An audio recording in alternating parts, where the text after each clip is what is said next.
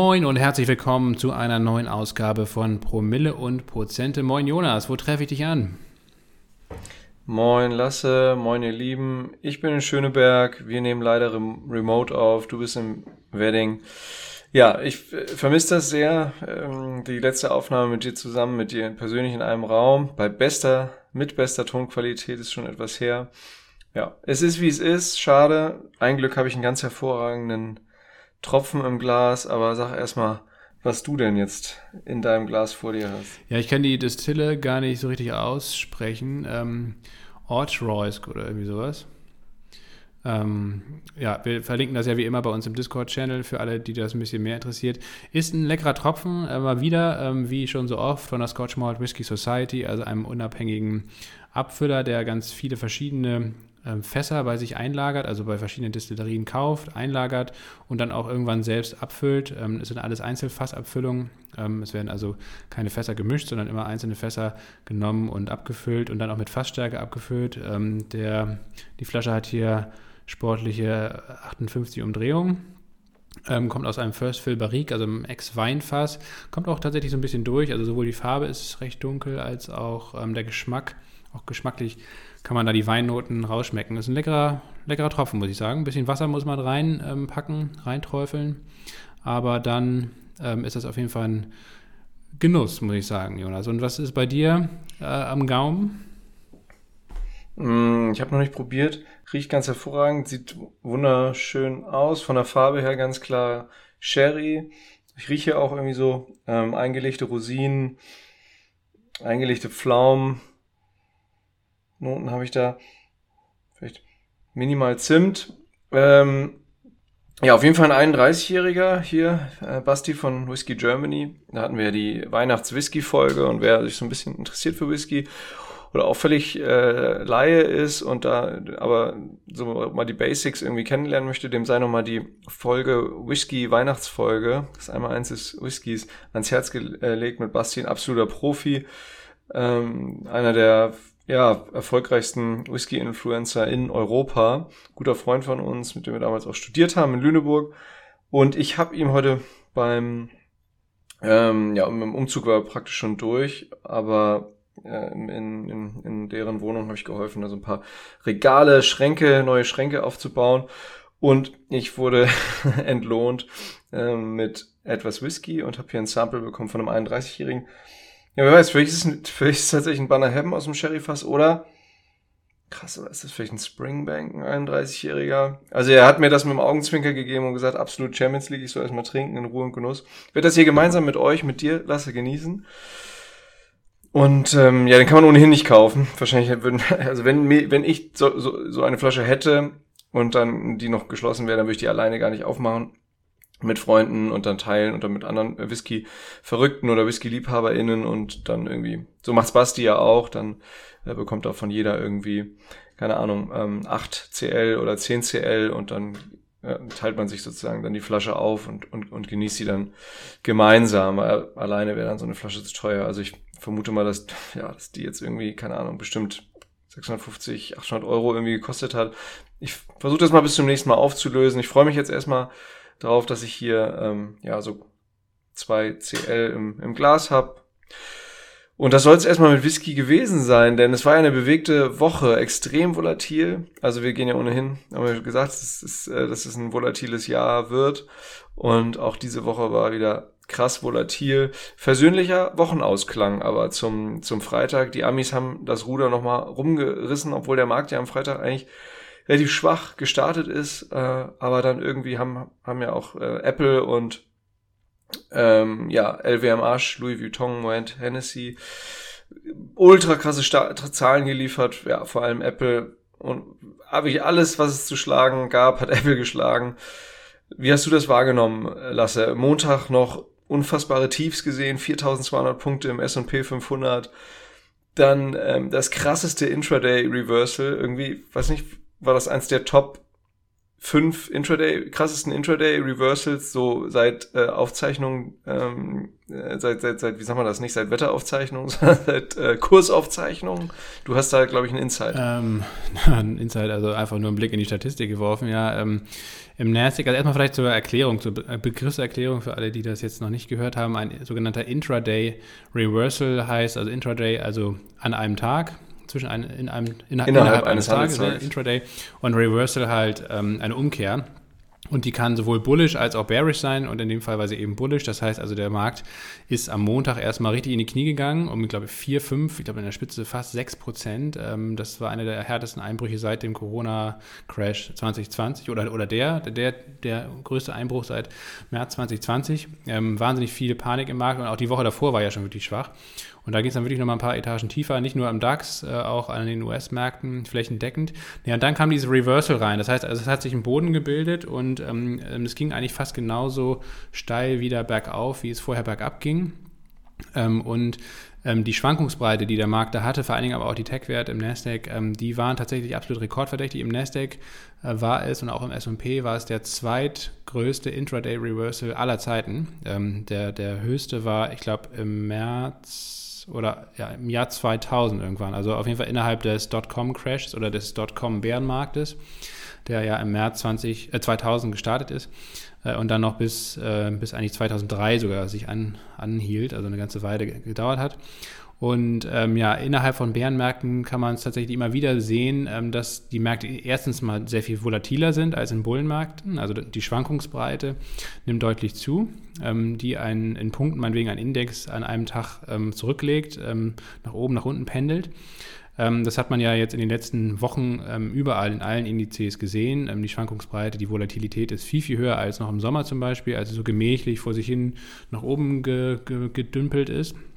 Und das andere ist eben, dass diese krassen Intraday Reversals, äh, das heißt also, es geht, der Markt geht erst in eine Richtung, oft dann natürlich nach unten äh, in solchen Märkten, in Bärenmärkten, und dann aber plötzlich wieder ähm, bergauf. Ähm, das sieht man eben auch meistens tatsächlich in, in Bärenmärkten. Und das ist auch so ein bisschen die Message, glaube ich, die man da jetzt vielleicht rauslesen kann. Ähm, ähm alle großen oder ich glaube die Top 10, Top 15 Intraday Reversals, die man äh, an den US-Märkten gesehen hat, die waren alle in Phasen von, von Bärenmärkten. Äh, einerseits 2008 im Rahmen der Finanzkrise und dann aber auch 2000, 2001 im Rahmen des Dotcom-Crashs.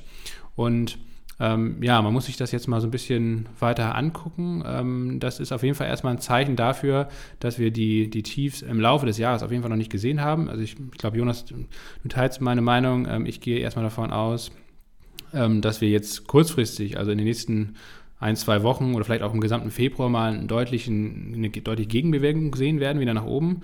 Ähm, also der Markt, vor allen Dingen die Tech-Werte sind stark überverkauft, auch technisch überverkauft und ähm, es werden jetzt mehr und mehr Schnäppchenjäger auch mal in den Markt gehen und ähm, da wieder den Dip so ein bisschen kaufen und auch ein bisschen den Markt hochlaufen lassen. Ähm, aber dann wird es höchstwahrscheinlich, entweder wird es gar nicht mehr zu den Allzeithochs kommen, wahrscheinlich dreht der Markt schon vorher ab und dann geht es eben wieder runter und wahrscheinlich werden dann auch die Tiefs, die wir jetzt Anfang der Woche am Montag gesehen haben, im Verlauf der nächsten Monate ähm, auch nochmal unterschritten. Vor allen Dingen dann, wenn ab März, April eben die angekündigten Zinserhöhungen auch wirklich in die Tat umgesetzt werden und ähm, durchgeführt werden. Also auf jeden Fall ja ganz, ganz spannender Markt. Wahrscheinlich wird es für, für dieses Jahr ähm, eher ein Markt für aktive Investorinnen und Investoren, also für Trader, ähm, die eben auf beiden Seiten, sowohl auf der Long- als auch auf der Short-Seite eben ähm, dann handeln. Ähm, da kann man dann dieses Jahr wahrscheinlich sehr viel besser den Markt outperformen, wenn man es gut, sein Handwerk da gut versteht, ähm, als in den letzten ein, zwei Jahren, ähm, wo es ja definitiv ersichtlich war, dass es die viel, viel bessere Idee gewesen ist, einfach passiv äh, in Form eines ETFs zum Beispiel auf den S&P oder vielleicht auch auf den Nasdaq ähm, zu investieren, ohne überhaupt irgendwelche Marktbewegung mitzugehen. Das war ähm, mit weitem Abstand äh, das lukrativere. In diesem Jahr wäre ich da sehr ähm, vorsichtig oder da würde ich, würde ich jetzt die Aussage einfach nach wie vor auch teilen, ähm, die ich auch schon in den Folgen davor genannt habe, dass man ja, ähm, dass, dass, der Gesamtmarkt zurückläuft oder wenn überhaupt ganz, ganz minimal nur zulegt, aber wahrscheinlich sogar negativ im Gesamtjahr schließen wird ähm, und es eben dann vielleicht eher auf Stockpicking ankommt oder ja, wenn man das möchte, da äh, auch sicherlich aktivere Trades macht. Aber das eignet sich, glaube ich, wirklich nur für Leute, die da sehr eng am Markt dran sind, die da Spaß dran haben, die viel Zeit da rein investieren und sich damit auskennen. Ähm, also für die großen Teile unserer Zuhörerschaft ähm, würde ich sagen, dass das nicht geeignet ist, sondern da sollte man einfach Ruhe bewahren, ähm, bisschen ähm, frisches Pulver, also entsprechend ähm, Cash äh, auch äh, an der Seitenlinie parken, um dann eben zum Beispiel in solchen Momenten wie diese Woche sicherlich mal mit einer kleinen Tranche reinzugehen und ähm, solche Dips werden wir im Laufe des Jahres immer wieder sehen, die auch deutlich heftiger vielleicht noch sein werden und ähm, auch über Wochen lang gehen. Da kann man dann immer mal wieder mit kleinen Tranchen dann eben ähm, den Fuß ins kalte Wasser stellen oder den Fuß in die Tür stellen.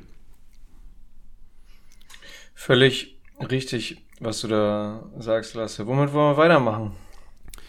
Ähm, vielleicht noch mit der Frage aus der Community. Ähm, und zwar, also bei uns in der Discord-Community, die findet ihr ja in den Show Notes. Ähm, unser Discord-Server, ähm, der füllt sich nach wie vor. Da ist auch echt ganz gut was los. Da könnt ihr Fragen stellen, könnt ihr mit anderen Mitgliedern ähm, aus unserer Zuhörendenschaft ja auch diskutieren, in den Austausch treten, auch an uns Fragen stellen. Und das hat zum Beispiel Johannes gemacht. Und Johannes fragt, wann es sinnvoll sein kann, Stop-Loss-Kurse zu setzen. Ähm, wir arbeiten ja auch im Musterdepot äh, hin und wieder mal mit Stop-Loss-Kursen, nicht immer, aber wenn wir es eben für sinnvoll erachten, Jonas. Und ähm, deswegen wollen wir vielleicht nochmal kurz ein bisschen im Podcast hier drauf eingehen, ähm, was überhaupt vielleicht ein Stop-Loss ist, eine Stop-Loss-Order und in welchen Szenarien sie unserer Meinung nach ähm, sinnvoll sind und vielleicht auch äh, in welchen Momenten eben nicht. Genau, also fangen wir mal bei den ganz einfachen Basics an. Was heißt eigentlich Stop-Loss? Also ein Unterbrechen von Verlusten. Und wenn ihr jetzt meinetwegen äh, eine Adidas-Aktie habt und die habt ihr bei, sagen wir einfach mal, 40 Euro gekauft und ihr im besten Fall habt ihr euch vorher schon einen Stop-Loss gesetzt und möglicherweise auch eine, eine, Zielmarke, wo ihr vielleicht einen Take-Profit habt. Ähm, und ein Take-Profit würde man dann eben mit einer ähm, Verkaufslimit-Order äh, ähm, sozusagen in den Markt stellen über, über den Broker, über die Depotbank. Und ähm, Stop-Loss ist, wenn ihr jetzt bei 40 gekauft habt, sagt ihr möglicherweise, ich möchte maximal ich 10 Euro pro äh, Aktie verlieren, also das wären ja dann in dem Fall 25 Prozent und dann würdet ihr dann einfach bei ähm, Stop-Loss, eine Stop-Loss-Order eingeben. Die heißt ja auch tatsächlich so beim, beim, beim Broker. Darauf klicken und dann die 30 Euro da eingeben. Jetzt mal unabhängig davon, ob das Sinn macht oder nicht, ähm, würde die 30 Euro da eingeben und jetzt geht dann der Adidas-Kurs da leider in dem äh, fiktiven Fall zeitnah hin und ähm, dann wird irgendwo ähm, an der Börse werden diese 30 Euro gehandelt und das äh, registriert natürlich, äh, wird im Gesamtsystem registriert, unter anderem auch von, von ähm, wird, wird eure Order dadurch aktiviert, eure Stop-Loss-Order, wenn, wenn irgendwo mal 30 Euro dann gehandelt wurden. Und dann wandelt sich eure äh, Stop-Loss 30 Order in dem Moment in eine bestens Verkaufsorder um. Das heißt, zum nächstmöglichen handelbaren Kurs äh, wird eure Adidas-Aktie verkauft. Und deswegen bitte, das, das ist ganz wichtig zu verstehen, dass das nicht heißt, dass ihr zu 30 Euro verkauft, sondern ähm, das heißt nur, dass wenn 30 Euro dann gehandelt werden, eure ähm, Stop-Loss-Order zu einer bestens Verkaufsorder wird und das heißt, dass eure äh, Position zum nächsten nächstmöglichen Zeitpunkt zum bestmöglichen Verkaufskurs für euch verkauft wird. Und das können äh, mal 30 Euro sein. Adi, das ist eine sehr liquide Aktie. Das heißt, es ist ein relativ hohes Handelsvolumen drauf. Und ähm, dann kann es durchaus sein, dass ihr, ähm, und das wird auch in normalen Tagen so sein, dann auch zu 30 Euro äh, die Position verkauft. Es kann aber auch sein, in, in, in mal sehr ähm, rutschigen Märkten, wo wirklich auch wenig Liquidität ist oder auch, auch vielleicht viel pa Panik im Markt ist, wie an so einem Montag, äh, im vergangenen Montag. War jetzt bei Adidas jetzt nicht der Fall, aber äh, gesetzt den Fall, es wäre so gewesen, dann äh, hätte es auch passieren können, dass ihr dann ähm, nur zu 29 Euro verkauft. Also das wäre ein Extrembeispiel, ne? oder zu 29,94 Euro. Oder aber auch, es kann ja auch mal glücklicher laufen, dann in dem Fall zu 30,50 Euro. 15. So, das, das mal so grundsätzlich zum Verständnis. Ähm, denke ich mal, damit ist so eine Stop-Loss jetzt, glaube ich, auch gut umrissen oder konkret beschrieben eigentlich. Und ähm, ja, es gibt natürlich keine pauschale Antwort darauf, wann Stop-Loss-Kurse Sinn machen. Also dass sie ähm, in, in vielen Fällen durchaus Sinn machen, würde ich sagen, ist, ist unbestritten. Wie, wir haben ja sozusagen ein bisschen diesen Begriff, äh, den haben wir nicht erfunden, aber den nutzen wir ja irgendwie, der, der hat sich ja über die Jahre so etabliert, Aktien für die Ewigkeit, irgendwie, wo wir dann irgendwie so eine Microsoft sehen. Oder ähm, was weiß ich, ja, vielleicht auch eine Adidas. Gut, eine Adidas ähm, haben wir selber im Musterdepot dann gar nicht drin, aber eine Tencent würde ich auch durchaus als eine Aktie für die Ewigkeit sehen. Und Apple. Oder ein Danaher oder ein Berkshire Hathaway ähm, die B-Aktie von den Aktien für die Ewigkeit, da setzen Lasse und ich gar keine Stop-Loss-Kurse. Also da sie gucken uns dann eher Marken im Chart an, die wir dann nach, äh, nachkaufen. Aber ähm, ja, also bei bestimmten Wachstumswerten, volatilen Wachstumsmärkten, äh, äh, Titeln, also was wie eine Plug Power oder, oder, oder wie eine Nail, ähm, in, in, in den Bereichen, ne, in so, in so, in so, so Zukunftsmärkten oder im Biotechnologiebereich und so, da können Stop-Loss-Kurse durchaus Sinn machen. Und wenn ihr ein bisschen ein anspruchsvolleres ähm, Broker-Tool habt, dann habt ihr auch die Möglichkeit, sogenannte Trailing Stops zu setzen. Ne? Wer sich vielleicht mit Fischerei ein bisschen auskennt, äh, der äh, die weiß, dass das Trailing-Nets und so, ne, die, die ziehen die Trawler hinter sich, sich her, so. Äh, ein schlimmes Bild, ist irgendwie schlecht für, für Ökosysteme.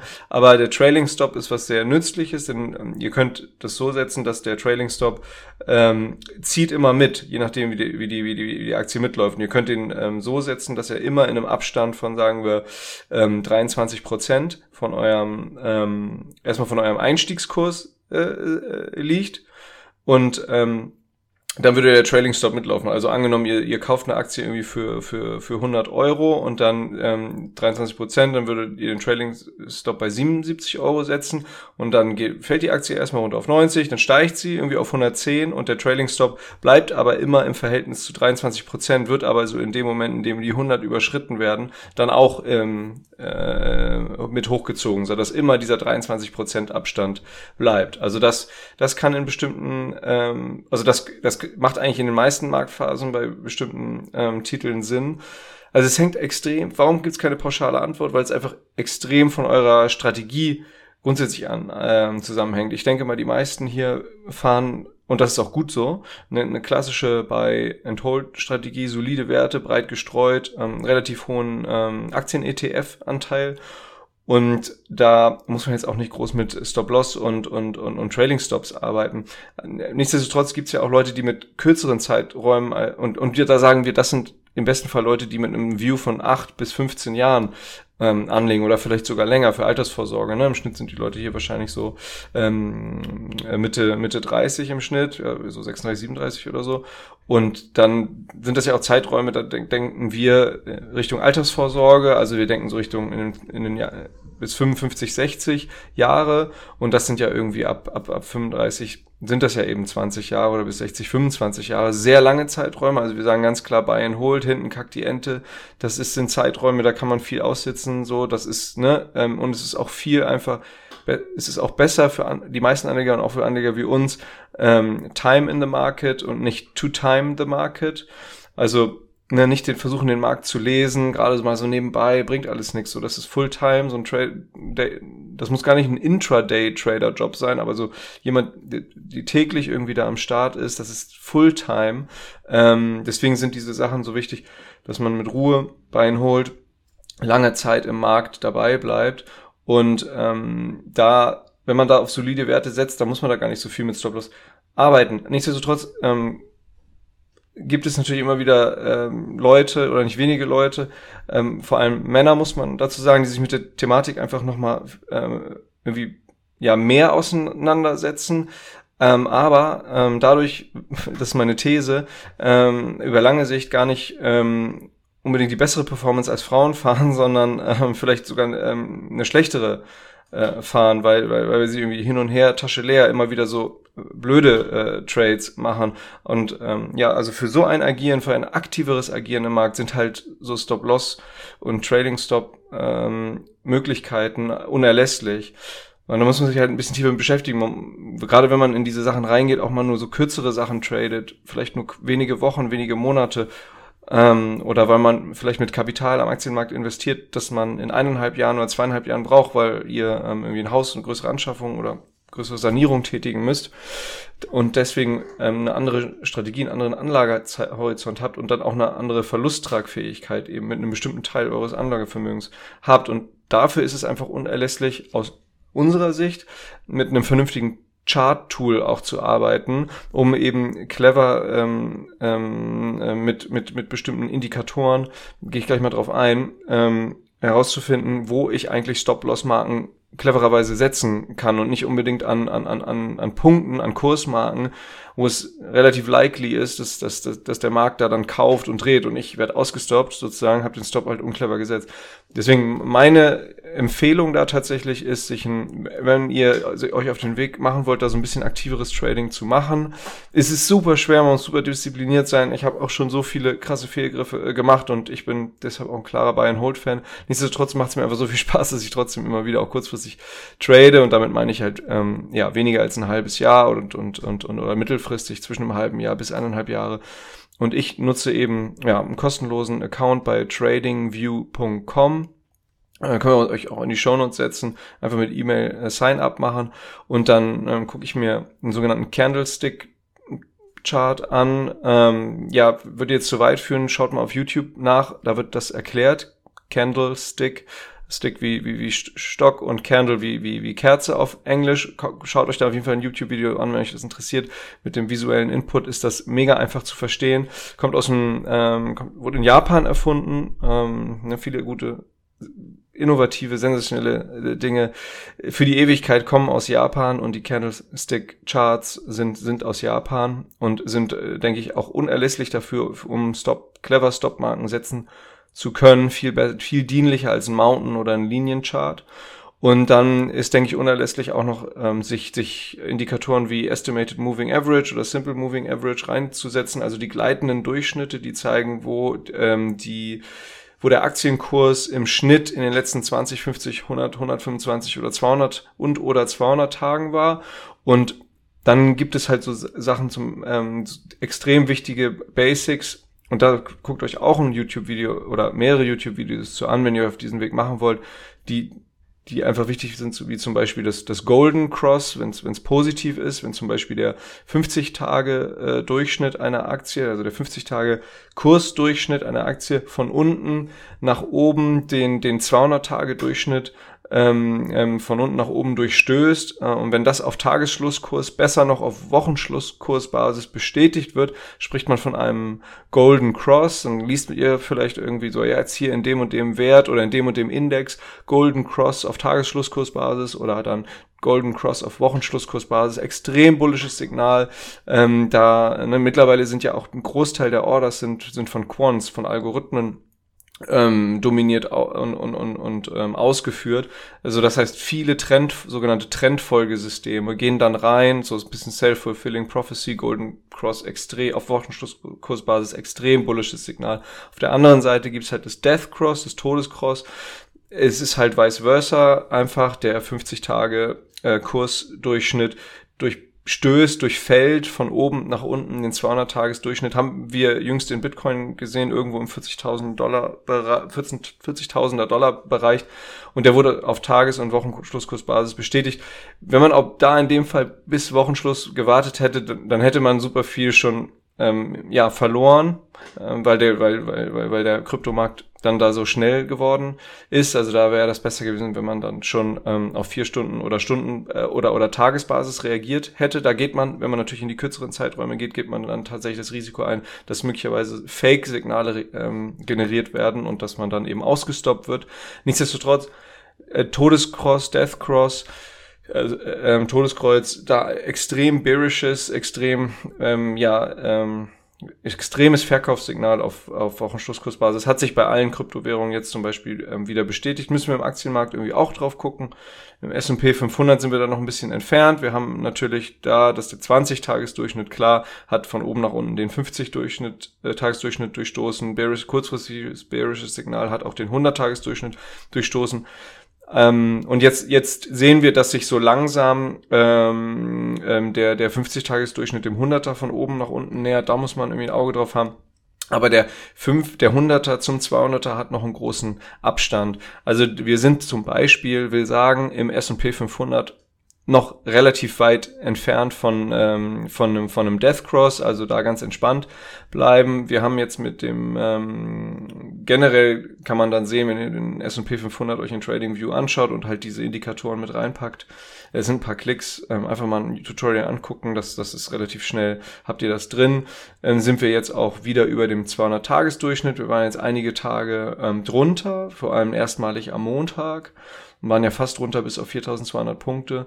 Und ihr seht dann im Candlestick-Chart auch schnell, ach, wo hat's denn in der Vergangenheit mal irgendwie in Anführungsstrichen gehalten? Wo ist es mehrere Tage oder ihr könnt ja auch ändern auf Stunden oder Wochen?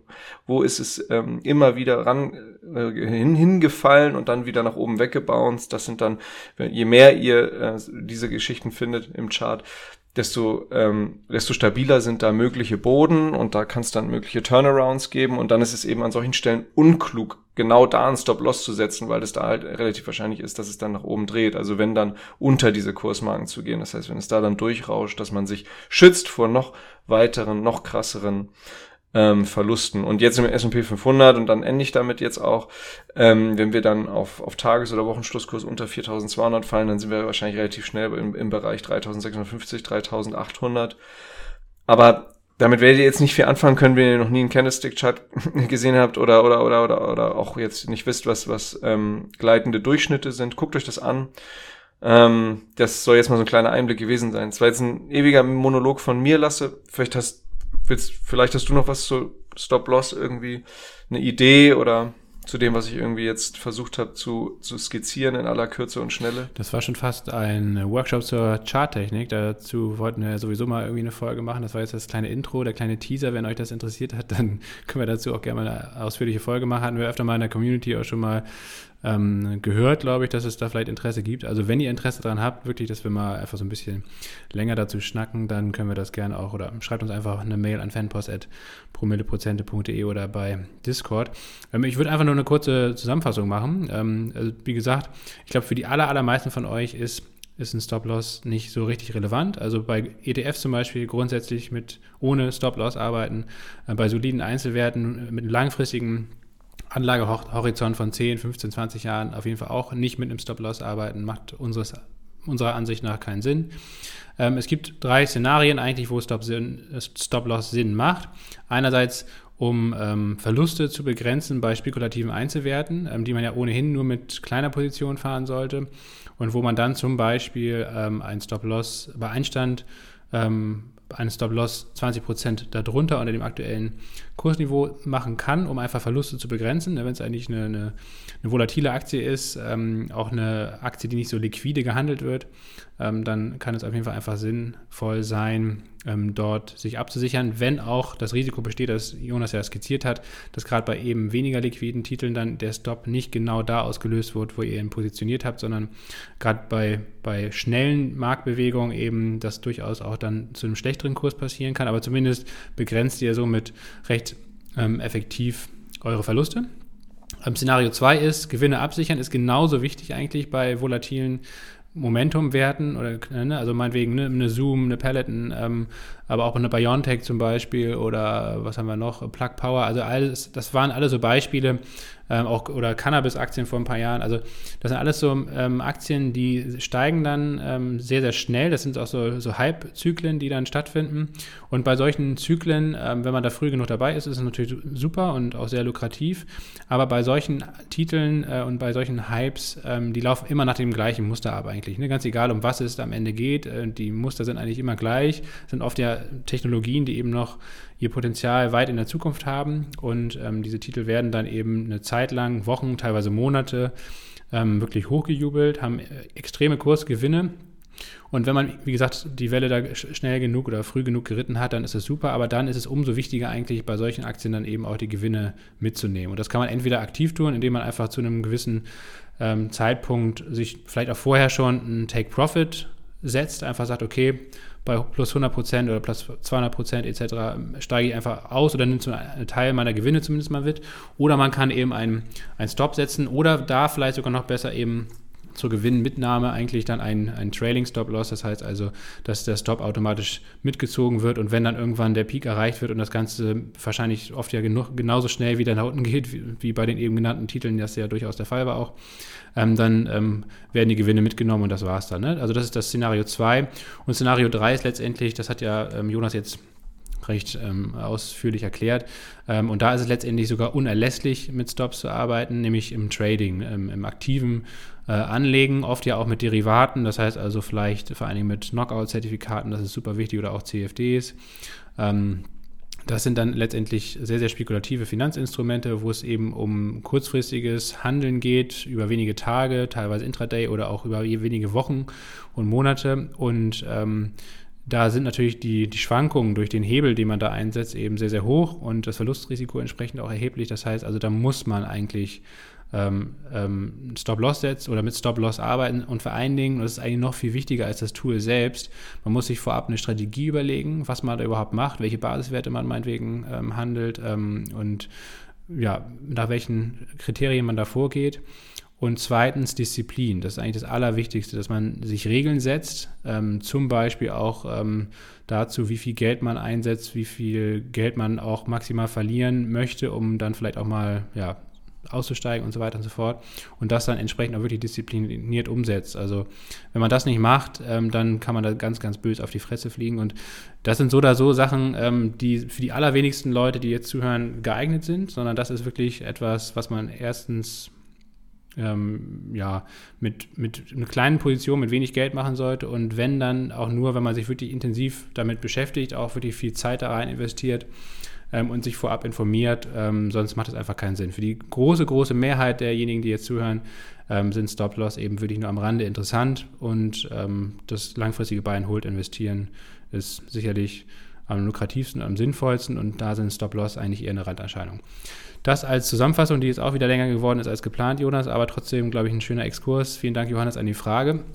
Und dann kommen wir zu unserem Kernthema ähm, für die heutige Folge und ähm, das ist das Thema Genossenschaften. Wir hatten jetzt öfter schon ähm, Fragen erhalten aus der Community, ähm, dass wir einfach mal aufs Thema Genossenschaften eingehen sollen. Also was Genossenschaften überhaupt sind, wie sie funktionieren und ob sich hier vielleicht auch ein Investment lohnt, wie man überhaupt Investments bei Genossenschaften machen kann.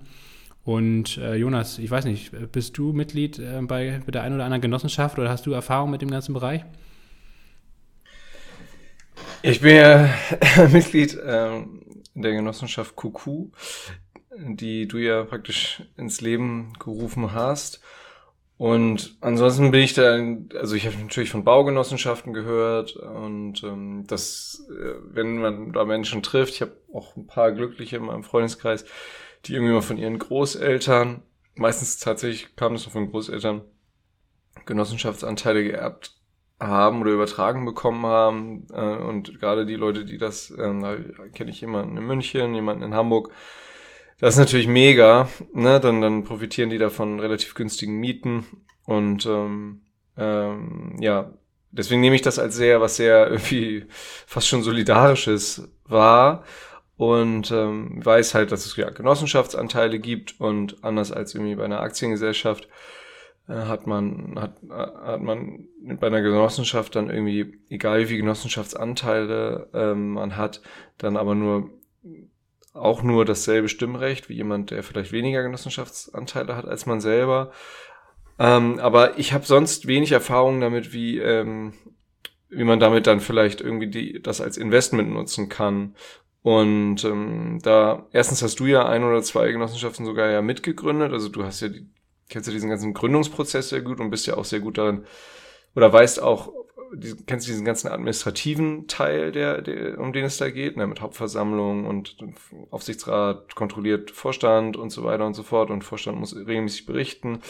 Ähm, aber ja, also ich glaube, du bist da einfach äh, der, der viel beschlagene Vielleicht kannst du mal kurz sagen, wie du auf Genossenschaften gekommen bist und warum du das und in welchem Fall du persönlich das für eine sinnvolle Möglichkeit findest, um dann vielleicht später noch den Bogen zu schlagen, ähm, wann sich ein Investment lohnen kann in Genossenschaften. Genau, ja, gerne. Ähm, also vielleicht nochmal zum Grundverständnis. Eine Genossenschaft ist auch eine Kapitalgesellschaft. In Deutschland gibt es ja eigentlich im Wesentlichen, ähm, es gibt auch noch viele Sonderformen, aber im Wesentlichen gibt es eigentlich drei Arten von Kapitalgesellschaften, nämlich die GmbH, also Gesellschaft mit beschränkter Haftung, die Aktiengesellschaft, die AG und eben die Genossenschaften. Ähm, das sind alles juristische Personen. Das heißt also, es geht primär darum, Kapital für einen bestimmten Zweck, für einen Geschäftszweck zusammenzusammeln und ähm, dann ähm, ja, vor allen Dingen äh, die, die Haftung derjenigen, die das Kapital da reingeben und auch die Geschäfte führen, äh, die eben zu begrenzen. Ne? Das ist so ein bisschen der Ursprungsgedanke. Ähm, diese Kapitalgesellschaftsformen sind in den, im 19. Jahrhundert in Europa, aber auch in den USA mehr oder weniger zeitgleich entstanden, ein Stück weit auch schon, Stück weit auch schon vorher. Die ersten Aktiengesellschaften waren eigentlich ähm, die großen ähm, Handelsgesellschaften äh, im Kolonialzeitalter, ähm, sowohl in Großbritannien als auch vor allen Dingen in den Niederlanden. Na, die East Indian Company hat man, glaube ich, in einer der allerersten Folgen auch äh, mal ausführlich besprochen ähm, beim Thema, was ist eine Aktie. Ähm, kann man nochmal nachhören, wenn man möchte. Naja, und da ging es, wie gesagt, darum, große Mengen Kapital zu akkumulieren für einen bestimmten Zweck.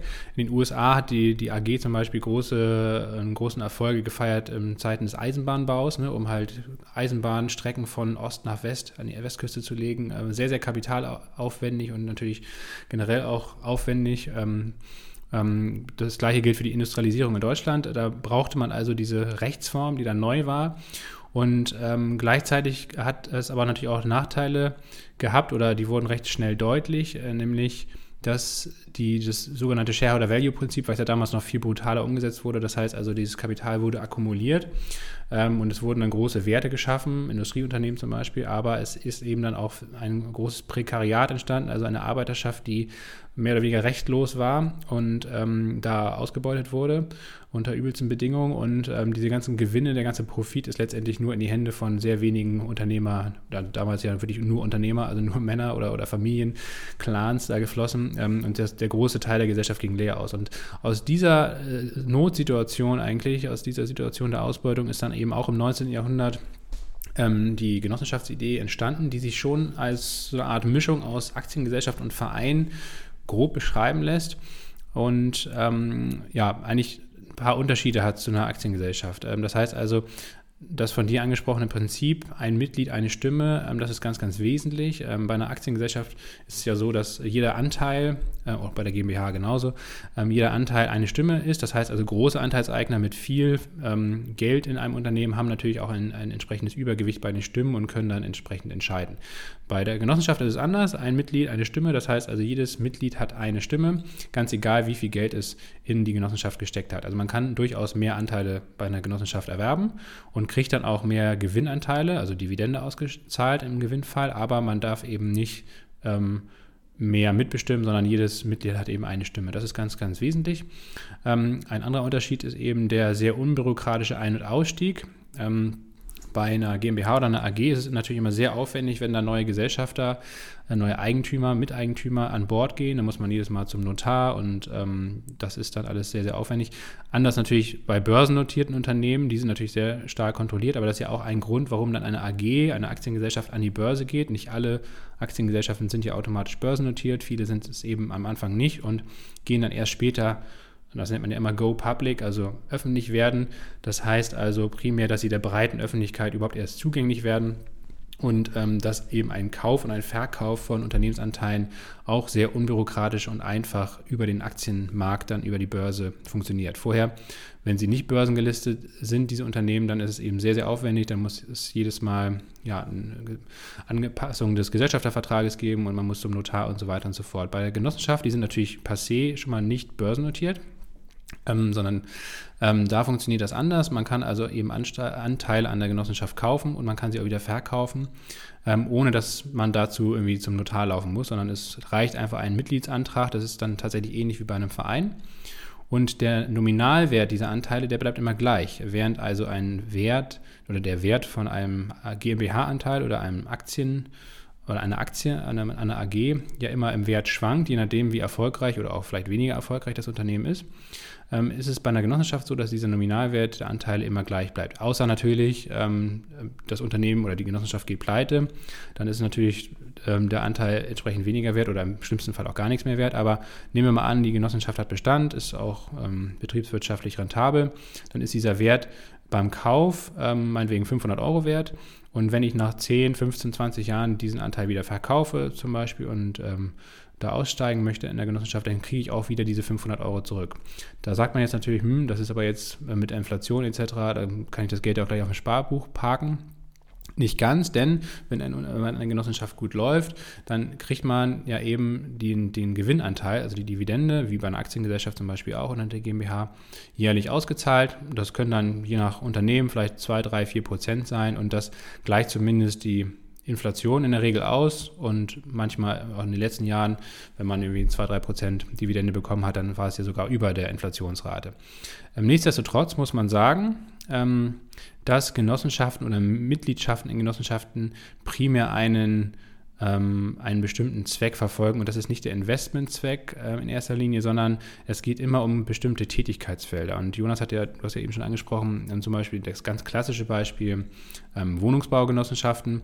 Ähm, die haben sich zusammengeschlossen, auch weil ähm, damals im 18.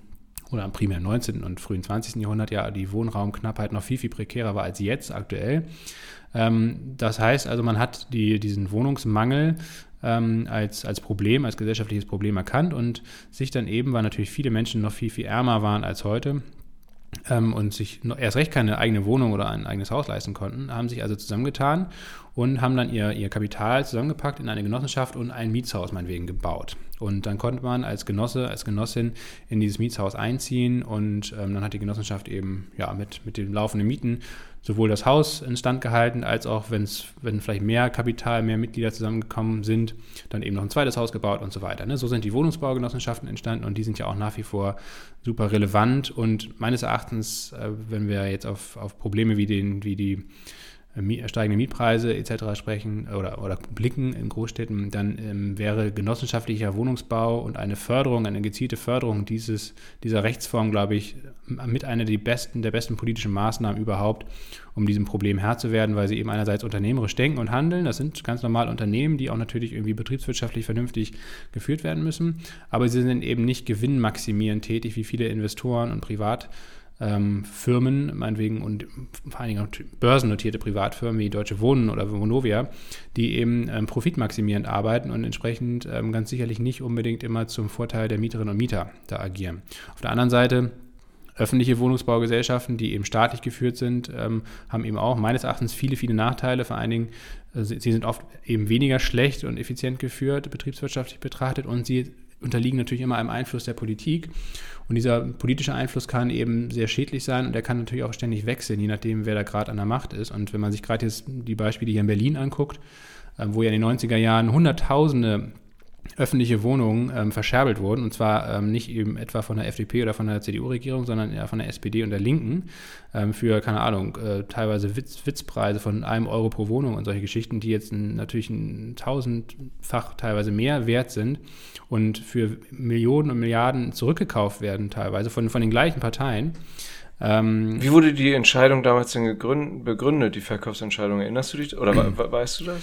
Naja, einerseits war natürlich war Berlin pleite. Gut, Berlin ist immer pleite, auch heute, ähm, chronisch pleite. Ähm, also natürlich, man musste irgendwie ein bisschen Geld verdienen, wenn es auch wenig war. Ähm, aber ähm, und dann war natürlich Berlin nach der Wiedervereinigung und auch schon in Zeiten der Teilung natürlich eine eine runtergewirtschaftete Stadt. Ne? Also durch die Teilung und natürlich auch schon durch den Weltkrieg, aber vor allen Dingen auch durch die Teilung ist äh, ähm, aus der ehemaligen Industriemetropole Berlin ähm, ja eine sehr viel kleinere Stadt geworden. Also ähm, Westberlin war eigentlich eine Enklave und hat auch super viele Unternehmenssitze und Arbeitsplätze entsprechend verloren, war eigentlich nur künstlich erhalten durch die Alliierten und durch Westdeutschland. Sonst wäre Westberlin als, als Stadt oder als Teilstadt gar nicht, überhaupt gar nicht überlebensfähig gewesen, ohne die ganze Westhilfe.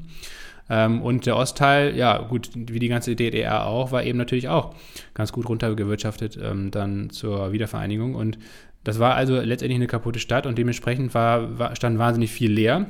Und es gab einfach natürlich ähm, eine ganz andere Nachfrage, als sie heute ist. Aber für eine gute, weitsichtige Politik gehört vielleicht natürlich auch, ähm, eben ähm, so ein bisschen zu schauen, dass der Zustand der 90er Jahre nicht unbedingt ewig weitergeht, ähm, sondern vielleicht sich auch ändern könnte. Ähm, und ja, dass man da dann eben für weit unter Wert diese Immobilien verscherbelt hat das war sicherlich ein, ein politischer Fehler. Und ähm, das wäre einer Genossenschaft zum Beispiel sicherlich nicht passiert, ähm, weil sie einfach äh, anders mit diesen Problemen umgegangen wäre. Also viel, es gibt ja hier viele Wohnungsbaugenossenschaften in Berlin und die werden, ja, die haben jetzt dieses Problem nicht. Also die haben damals nicht ähm, irgendwelche ähm, Wohnungen an, an Investoren verscherbelt und, ähm, und da dann letztendlich die, die Nachteile jetzt mit, sondern ähm, das ist eben nicht passiert. Das heißt also, ich glaube, genossenschaftlicher Wohnungsbau ist ein ganz wichtiger Punkt ähm, und ähm, ein ganz ein schönes Beispiel für, für genossenschaftliche Aktivität.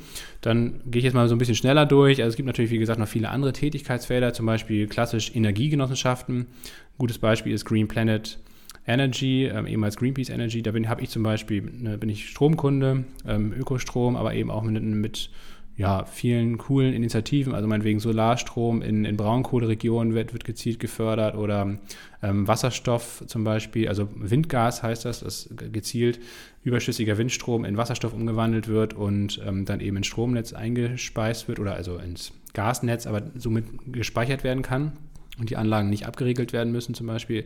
Das fördern die schon seit Jahren. Äh, also ein wirklich sehr innovatives Unternehmen. Da bin ich sowohl Kunde als auch Mitglied. Ähm, was anderes sind viele Bürgerwindparks zum Beispiel, also Windparks, Solarparks, ähm, die eben von den Anliegerinnen und Anliegern vor Ort ähm, finanziert werden und äh, wo auch die Gewinne halt lokal vor Ort bleiben. Das ist auch ein ganz, ganz wichtiger Punkt, genau wie bei den Wohnungen. Ähm, wir haben ja oft das Akzeptanzproblem. Alle sind sich zwar einig, wir brauchen mehr erneuerbare Energien oder zumindest besteht eine einigermaßen breite Einigkeit darüber. Aber äh, wenn es dann um die konkrete Umsetzung geht, ähm, ist dieses Problem oder tritt dieses Problem not in my backyard auf. Ne? Hier keiner möchte ein Solarkraftwerk oder eine Windanlage oder irgendwas vor der Haustür haben. Und am Ende gibt es halt nicht genug Flächen und das Ganze kommt nicht voran seit Jahren. Ähm, und das liegt aber oft auch damit zusammen, ähm, dass eben viele Leute eben nicht akzeptieren wollen, dass eben vor der, vor der Tür da oder auf einer Koppel ein großer Windpark errichtet wird und dass die Gewinne dann irgendwo zu RWE fließen und man selbst davon nichts hat. Viel sinnvoller wäre es eben, und es gibt viele, viele sehr gute Beispiele, wo das super funktioniert, ähm, wo man eben vor allen Dingen auch die Skeptiker einsammelt, ähm, dass dann eben so ein Gewinnpark vielleicht geplant wird und gebaut wird, aber dass das eben dem lokalen Dorf oder der lokalen Ortschaft da irgendwie gehört und dass die auch die Gewinne abschöpfen, die damit erwirtschaftet werden. Ne? Ähm, also auch das ein sehr schönes Beispiel. Ähm, Banken ist ein ganz, ganz klassischer äh, ganz klassisches Genossenschaftsbeispiel, auch das schon seit über 150 Jahren, Volksbanken, Raiffeisenbanken zum Beispiel, ne, das alles genossenschaftlich ähm, organisiert, ähm, wo es eben darum ging, ähm, auch genau das gleiche Prinzip wie bei den Wohnungen zum Beispiel. Man hat ein Problem. Viele Leute damals kamen nicht an Kredit oder hatten generell keinen Zugang zum Finanzmarkt. Also schließt man sich zusammen, sammelt Geld und kann damit dann Kredite vergeben an, an, an äh, Gründerinnen und Gründer zum Beispiel. Und daraus sind dann die genossenschaftlichen Banken entstanden. Ne? Und die haben bis heute Bestand, sind meistens sehr viel solider geführt als viele Privatbanken, hatten zum Beispiel keinerlei Probleme oder meistens für dich keine Probleme bei der Finanzkrise 2008 zum Beispiel weil sie eben an diesen ganzen Spekulationsexzessen gar nicht beteiligt waren. Und ähm, ich zum Beispiel bin Kunde und Mitglied bei der GLS Bank, also auch eine Genossenschaftsbank, aber eben nochmal verstärkt mit dem Fokus dann auf Nachhaltigkeit. Kann ich auch nur sehr empfehlen, bin ich sehr zufrieden, ähm, ist, ist eine gute Geschichte. Ähm, dann gibt es zum Beispiel ähm, Lebensmittel. Auch das ähm, früher, in der frühen Genossenschaftsphase im 19. Jahrhundert, ähm, äh, einer der ersten Bereiche, die eben abgedeckt wurden, einerseits von, ähm, von Menschen, die, äh, also zum Beispiel Arbeiterinnen und Arbeitern, äh, Gewerkschaften, die eben gemeinsam sich zusammengeschlossen haben zu Einkaufsgenossenschaften und dann eben ähm, günstiger Lebensmittel zu kaufen für ihre Communities. Und dann aber auch von umgekehrt von, von Händlern, also von, von Krämern, von Kaufleuten zum Beispiel, die eben kleine Läden hatten und das Problem hatten, dass sie gegenüber ähm, ja, großen Lebensmittelunternehmen ähm, eine, ja, nur schlechte Einkaufspreise bekommen haben. Und die haben sich dann zusammengeschlossen und haben dann letztendlich gemeinsam eingekauft bei den großen Herstellern und haben dann deutlich bessere Preise verhandeln können. Und das beste Beispiel, gerade in Deutschland, ähm, die beiden großen Lebensmittelketten, Rewe und Edeka, Jonas, da kannst du vielleicht auch ein bisschen mehr zu sagen als ich sogar, sind zwar mittlerweile ähm, de facto oder ich glaube de jure, ähm, muss man ja sagen, also juristisch betrachtet keine Genossenschaften mehr, aber die hatten beide genossenschaftlichen Ursprung und ich glaube auch beide haben auch noch diesen genossenschaftlichen Kern. Das heißt also, ähm, es gibt zwar eine Sektion, ähm, die zentral geführt wird, äh, aber es gibt auch noch eine große Sektion, wo eben viele ähm, eigenständige Kaufleute ähm, eben eigenständigen Rewe-Markt oder Edeka-Markt haben und dann gemeinsam einkaufen und von der Dachmarke profitieren. Ne? Das kannst du, glaube ich, ein bisschen besser sagen, weil du ja in dem Feld auch beruflich viel aktiv bist und warst. Ja, also genau. Die Edeka hat es in der ursprünglichen Abkürzung äh, auch im Namen Einkaufsgenossenschaft der Kolonialwarenhändler. ähm, und ähm, ja, ist tatsächlich ja genossenschaftlich organisiert, ein Unternehmensverbund im deutschen Lebensmitteleinzelhandel, LEH.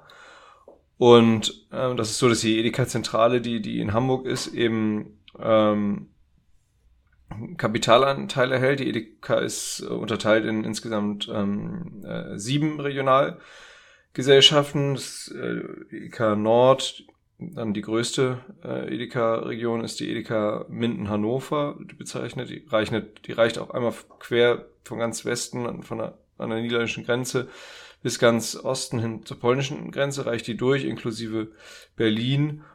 Gibt's die Edeka Rhein-Ruhr im, in Nordrhein-Westfalen dann, dann Edeka Nordbayern, Sachsen-Thüringen, Edeka Hessenring, Edeka Südwest, und die Edeka Südbayern. Ja, und die, die, die Edeka Zentrale hält eben Anteile, ähm, die Hälfte jeweils an den sieben Regionalgesellschaften. Ähm, und ähm, ja, die ähm, insgesamt gehört natürlich ähm, zum Konzern noch dann, dann Netto dazu als, als, als Discount äh, Filia, Filialist. Aber letztlich ist die Grundidee auch, und man, äh, ja, man als Verbund genossenschaftlich organisiert, ist, äh, ist man stärker als, als irgendwie als einzelne Kauffrau oder einzelne Kaufmannsfamilie.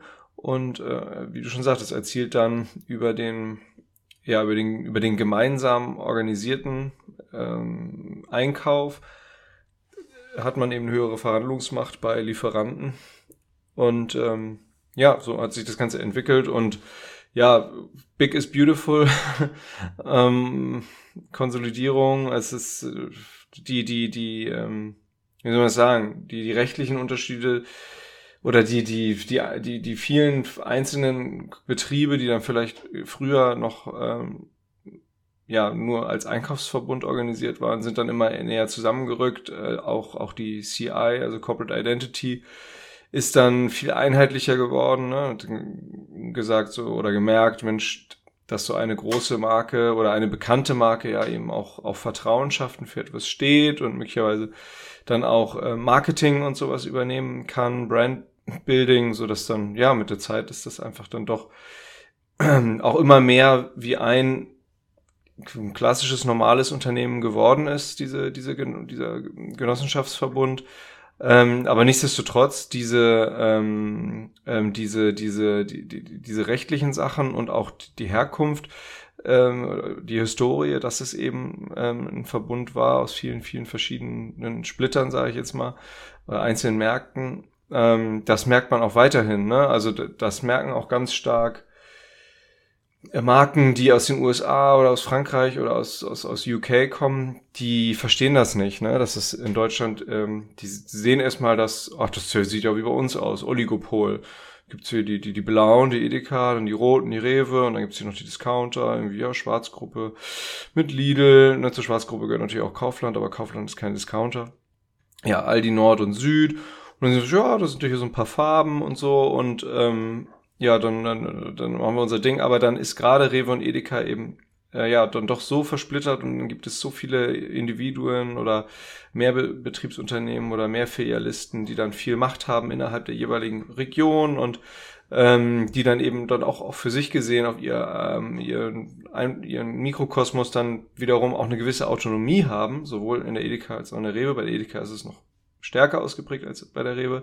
Aber ähm, das verstehen viele Marken eben nicht, die ähm, oder, oder auch viele Leute aus dem Ausland nicht, die dieses Prinzip der Genossenschaft, was du ja auch zuvor ähm, skizziert hast, ähm, die, die kennen das nicht und verstehen das nicht, ne? gerade im angelsächsischen Raum und dann äh, wundern die sich, warum man denn, obwohl man jetzt mit der Zentrale der Rewe oder der Edeka gesprochen hat, weshalb dann irgendwie dann das, das, das Geschäft einfach nicht so gut läuft. Also weil eben dieser, dieser, ja, man spricht von einem zweistufigen Handel da. Ich will ja jetzt nicht weiter in die Tiefe gehen, aber das, da, da merkt man einfach, dass dieser Genossen, dass dieser genossenschaftlich organisierte, diese genossenschaftlich organisierte Arbeitsweise oder Struktur eben ähm, ja einerseits natürlich super Vorteile hat, aber ähm, andererseits auch, auch, auch Nachteile mit sich bringt und sei es in Anführungsstrichen nur für diejenigen, die da eben Geschäfte mit dieser Struktur ähm, äh, machen machen möchten. Also es, es muss sich da eben man muss sich da eben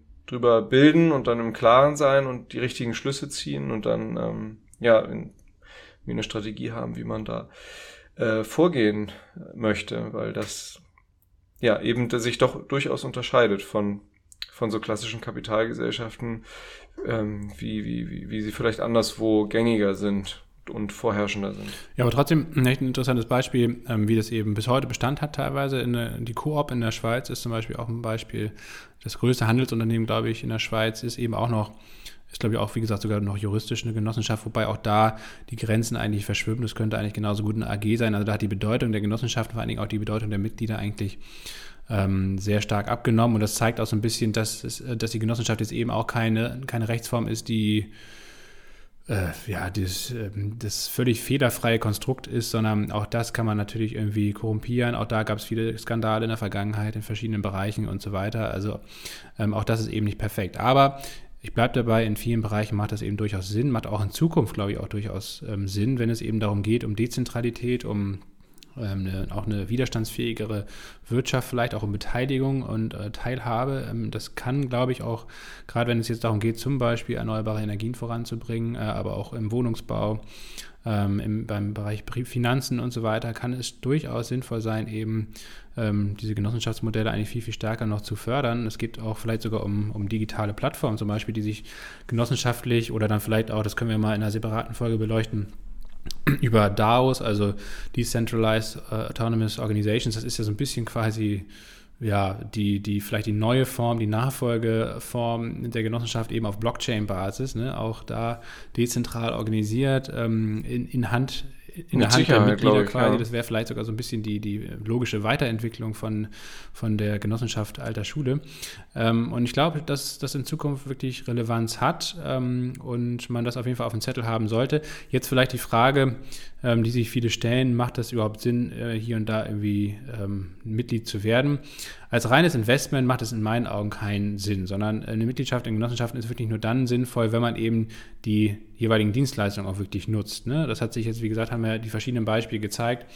Ähm, es ist super cool. Ich auch zum Beispiel bin auch hier Mitglied in der Wohnungsbaugenossenschaft. Wir haben da wahnsinnig viel Glück gehabt, da überhaupt mit reinzukommen. Unsere Wohnung ist auch in genossenschaftlicher Hand ist ein Riesengewinn. Das heißt, also ich habe eigentlich keinen Anreiz jetzt ähm, und bin auch nicht willens, hier irgendwie eine Wohnung zu kaufen in Berlin. Ähm, davon mal abgesehen, dass ich es mir nicht leisten kann. Aber ähm, ich bin mehr oder weniger, ne, ich habe hier die Ge Gewähr, dass ich in dieser Wohnung ähm, äh, mit meiner Familie wohnen bleiben kann zu einem vernünftigen Preis. Ich bin Mitglied der Genossenschaft, kriege auch jährlich Dividende ausgezahlt. Das heißt also, ich bin eigentlich so ein bisschen auch Miteigentümer dieser Wohnung, wenn man so will. Ähm, und das ist einfach eine wunderbare Lösung. Das gleiche mit der Bank, mit der GLS Bank. Ich bin Mitglied bei der Taz-Genossenschaft. Das ist also dieser ganze Journalismus oder so ein bisschen die, die unabhängige Medienlandschaft so ein bisschen zu unterstützen, auch wenn ich gar nicht so sehr der Taz-Leser bin, ehrlich gesagt. Aber fand ich trotzdem cool. Ähm, ja, Green Planet, ehemals Greenpeace Energy, ist mein Stromlieferant. Ähm, das heißt, ich habe da die Gewähr, dass die einerseits mich zuverlässig und auch vergleichsweise günstig mit erneuerbaren Energien versorgen, ähm, aber vor allen Dingen sich auch politisch dafür einsetzen, dass das weiter vorangetrieben wird, die Energiewende. Ähm, bei Coworkland, Coworkland ist eine Genossenschaft, die ich sogar selbst mit gegründet habe. Da geht es um Coworking im ländlichen Raum. Auch da macht es primär dann Sinn, wenn man eben vorhat, einen Coworking Space auf dem Land zu gründen ähm, und da eben Know-how braucht, aber auch ein Netzwerk von Erfahrungen ähm, äh, oder auch Vertriebskapazitäten und so weiter, eine einheitliche Buchhaltungsplattform und Buchungsplattform für die Kundinnen und Kunden. Ähm, das äh, deckt alles Coworkland ab, wurde 2000 18 gegründet, ist echt me mega erfolgreich. Ähm, dieses ganze Thema Remote-Arbeit und vor allen Dingen da eben entsprechend mit Fokus auf die ländlichen Räume ähm, ist total im Kommen und, und diese Genossenschaft ja, wächst sehr, sehr stark. Ähm, aber das macht eben auch nur Sinn, wenn man in dem Bereich irgendwie aktiv ist. Das macht jetzt keinen Sinn aus Investmentperspektive da irgendwie einzusteigen, weil selbst wenn es, also bei Coburgland gibt es gar keine Dividende, aber, ähm, aber selbst wenn es eine kleine Dividende gibt, dann ist die eigentlich primär dazu da, eben die Inflation auszugleichen. Und, ähm, und, das, und ja, das, das angelegte Geld eigentlich äh, ist im Unternehmen halt gebunden und auch gesichert ähm, meistens, wenn es eben ein gut geführtes Unternehmen ist, dann hat man auch eigentlich die, die recht hohe Wahrscheinlichkeit, dass man das Geld irgendwann, wenn man es vielleicht mal braucht, auch wieder zurückbekommt und äh, auszahlen lassen kann. Aber primär geht es aber einfach um den Zugang ähm, zu vielen Dingen ähm, des, des täglichen Bedarfs. Ne? Also vielleicht Lebensmittel, vielleicht Strom, vielleicht eine, eine günstige Wohnung, Wohnraum ähm, und so weiter. Das sind eben Dinge, die man genossenschaftlich, glaube ich, ganz gut lösen kann, ähm, wo man eben ähm, ja, sicher in der Community irgendwie ähm, das abdecken kann, kostengünstig, zuverlässig ähm, und wo man natürlich dann auch einfach diese gesellschaftliche Teilhabe erleben kann, auch vielleicht dieses unternehmerische Denken oder das unternehmerische Know-how, ohne dass man da jetzt quasi wirklich selbst ein Unternehmen gründen oder führen muss, sondern das kann man eben gemeinsam mit anderen machen. Und dieser genossenschaftliche Werbespruch, äh, was einer nicht schafft, das schaffen viele, das finde ich eigentlich ganz gut auf den Punkt gebracht. Genau darum geht es bei Genossenschaften und ähm, deswegen ist das für mich weniger Investment, sondern eigentlich ein, ein weiterer Aspekt einer ähm, ausdifferenzierten oder diversifizierten Altersvorsorge. Ne? Also klar sprechen wir jetzt hier oft über Aktien und ETFs und sowas, das ist natürlich alles wichtig und relevant. Ähm, genauso relevant ist es aber, und da wollten wir eigentlich auch nochmal in einer separaten Folge ausführlicher drüber sprechen, ähm, dass man eben auch sich fragt, okay, was brauche ich eigentlich zum Leben, was brauche ich für ein gutes Leben, aktuell in der Gegenwart und vielleicht auch in der Zukunft, äh, wenn ich älter bin und vielleicht nicht mehr arbeiten kann oder kein Erwerbseinkommen mehr habe, dann kann man eben einerseits natürlich ein Kapitaleinkommen haben über irgendwelche Aktien- oder ETF-Sparpläne oder so.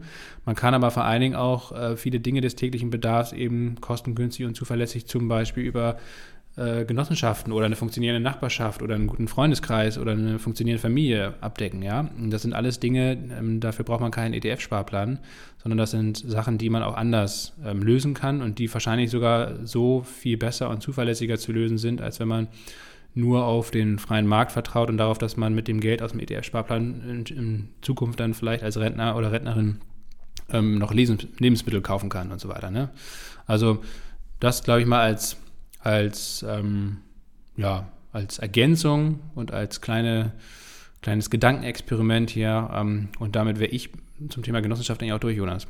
Nee, da hast du jetzt ja wirklich ja, einen super Rundumschlag und tolle Einblicke gegeben. Mega viele Informationen. Ich denke, all diejenigen, die da ähm, daran interessiert sind, müssen es wahrscheinlich noch mal ein zweites Mal hören, ähm, ab dem Zeitpunkt, zu, äh, an dem du zu Genossenschaften erzählt hast. Also ich finde es mega spannend und denke, das war jetzt für einige hilfreich. Und ähm, ja, also ich, ich, ich bleib ja in deiner Genossenschaft drin, Kuku. Und ähm, super, dass du es mit der Taz auch nochmal erwähnst. Ich hatte das mal, mittlerweile nicht mehr. Mal schauen. Schon lange nicht mehr an die Taz gedacht. Ich komme auch gar nicht mehr zum Zeitung lesen, muss ich, muss ich gestehen. Hab gerade auch ein paar Bücher wieder vor der Brust, ähm, die, die ich lesen möchte. Unter anderem nochmal Short Story of, of, of Germany. Und das ich dir übrigens auch sehr ans Herz lege, aber du hast ja aktuell auch alles andere als. Das Zeit. Buch habe ich schon gelesen. Ah, das hast du schon gelesen. Das Buch habe ich schon gelesen und kann es auch sehr empfehlen. Fantastisch, wirklich. Von einem britischen Historiker ja. auf Deutschland geschaut, ähm, die 2000 Jahre, rund 2000 Jahre deutsche Geschichte im Schnelldurchlauf. Ähm, ja, sehr, ähm, sehr erweckend, beziehungsweise sehr, wie nennt man das? Ähm, ich habe viel gelernt, sagen wir es mal so. Ja, ja, mega. Du, der Basti hat mir jetzt auch geschrieben, was ich da im Glas hatte, nämlich ein, äh, im, im Whisky, äh, im, ganz fantastisch, also das Ganze so lecker geschmeckt.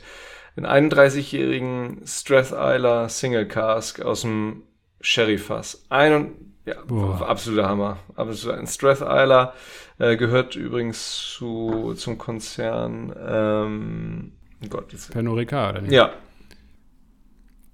ja, und es gibt ein legendäres Foto von uns, Jonas. Chivas Regal machen die, ne? Chivas Regal. Also das ja, Strath genau. ist auch Bestandteil des, des, des Blend Scotch Whiskys ähm, Chivas Regal.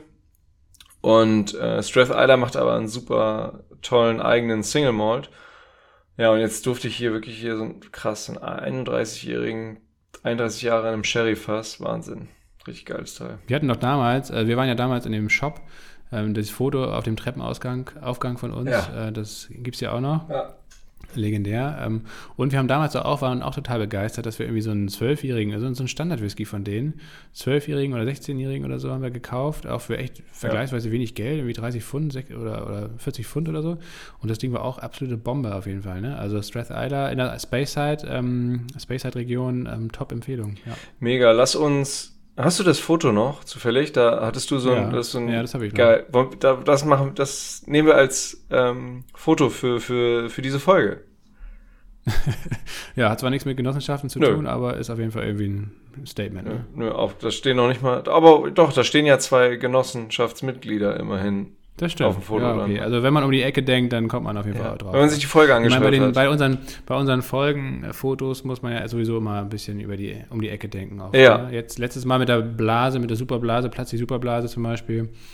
Ähm, super Seifenblase. Mit der, mit der Seifenblase, die aber wirklich auch eine Superblase war, muss man ja sagen. Ja. Ne? Also, boah. Dann wäre ich als Also Kind ausgerastet. Würde ich auch jetzt ausrasten, wenn ich so eine Seifenblase hinbekäme. Die Folge davor, hast du das mitgekriegt, was das sollte? Ähm, Ja, das. Ja, da, da, wir haben, da haben wir ja gesagt, ähm, übrigens, äh, es ist ja über übermorgen soweit, chinesisches Neujahr, das Jahr des Tigers beginnt. Ja, da ist das Jahr des Tigers ab, abgebildet. Habe ich aber selber nicht, äh, also ich habe mir schon gedacht, dass es mit chinesischem Neujahr irgendwie zu tun hat, aber dass es jetzt explizit noch auf Tiger hinweist, ähm, nicht, aber es war ja alles so rot und Chinesen, äh, äh, chinesische Volk oder chinesische Kultur, da ist Rot und Gold sehr wichtig, ne? So Prosperität, Fruchtbarkeit, ähm, Reichtum, immer auch zwischen Daumen und Zeigefinger gedacht, ne, Chinesen. Jetzt, jetzt kommen ja alle pauschalen Urteile aus Chinesen, haben ja auch Business im Blut, bla bla. Also nee, ich will hier nicht zu viel Stereotype droppen, waren jetzt auch genug. Aber es ist so, Ro Rot und Gold ist, ist das Ding da auch. Das war aber das Foto zum Jahres, äh, zur Folge Jahresausblick 2022. Genau, da war der Tiger, das Jahr des Tigers war da versteckt im Foto. Ähm, und auch passend zur Folge natürlich nie, aber ähm, das andere Foto ist zur Value-ETF-Folge. Ah. Ähm, da habe ich mir natürlich auch was gedacht. Da war nämlich ein Fels in der Brandung zu sehen. Ja, also geil. der Fels in der Brandung, wie bei, darf er auch in deutschen Schlagern nicht stehen und auch in der ähm, Promille-Prozente ähm, Feedpost Gallery darf ein Fels in der Brandung nicht stehen und äh, äh, nicht fehlen, oh Gott. Steff Stress Alter war vielleicht doch ein bisschen stark. Ja, absolut. Jonas, ich wünsche dir alles Gute. Bleib Ja. gesund und munter. Wir Hat Spaß gemacht, ich habe viel gelernt. Ich habe auch viel gelacht und viel gelernt, äh, wie immer mit dir und freue mich äh, auf viele Kommentare und auf viele ähm, Fragen und Diskussionspunkte hier bei uns in der Discord-Community. Den Link dazu findet ihr in den Shownotes, wie auch unser super Sonder-Mega-Angebot für die Mitgliedschaft. Ähm, Super also duper unser- Angebot. ja, das gilt noch bis morgen, also bis zum 31, einschließlich 31. Januar, ähm, unsere Mitgliedschaften, ähm, wenn ihr hier den, den Podcast finanziell unterstützen möchtet und vor allen Dingen auch noch einige Benefits, also zum Beispiel Musterdepotzugang oder Optionsschein-Kompass, wenn es mal ein bisschen aktiver getradet sein soll oder Krypto-Kompass, ähm, all das könnt ihr gerade in dem mega Wahnsinn, super Sonder, super duper Angebot ähm, abschließen. 8 Euro monatlich, glaube ich, ein Schnapper. Ähm, bis morgen noch, einschließlich äh, 31.01. auf promilleprozente.de. Schaut es euch an. Wenn nicht, ähm, wenn ihr einfach nur zuhören wollt, freuen wir uns genauso drüber. Dann habt ihr aber trotzdem die Möglichkeit, umsonst, komplett kostenlos bei uns in der Discord-Community mitzumachen und da Fragen zu stellen. Also, tut das gerne und wir hören uns nächste Woche wieder. Bis dahin, ciao. Ciao.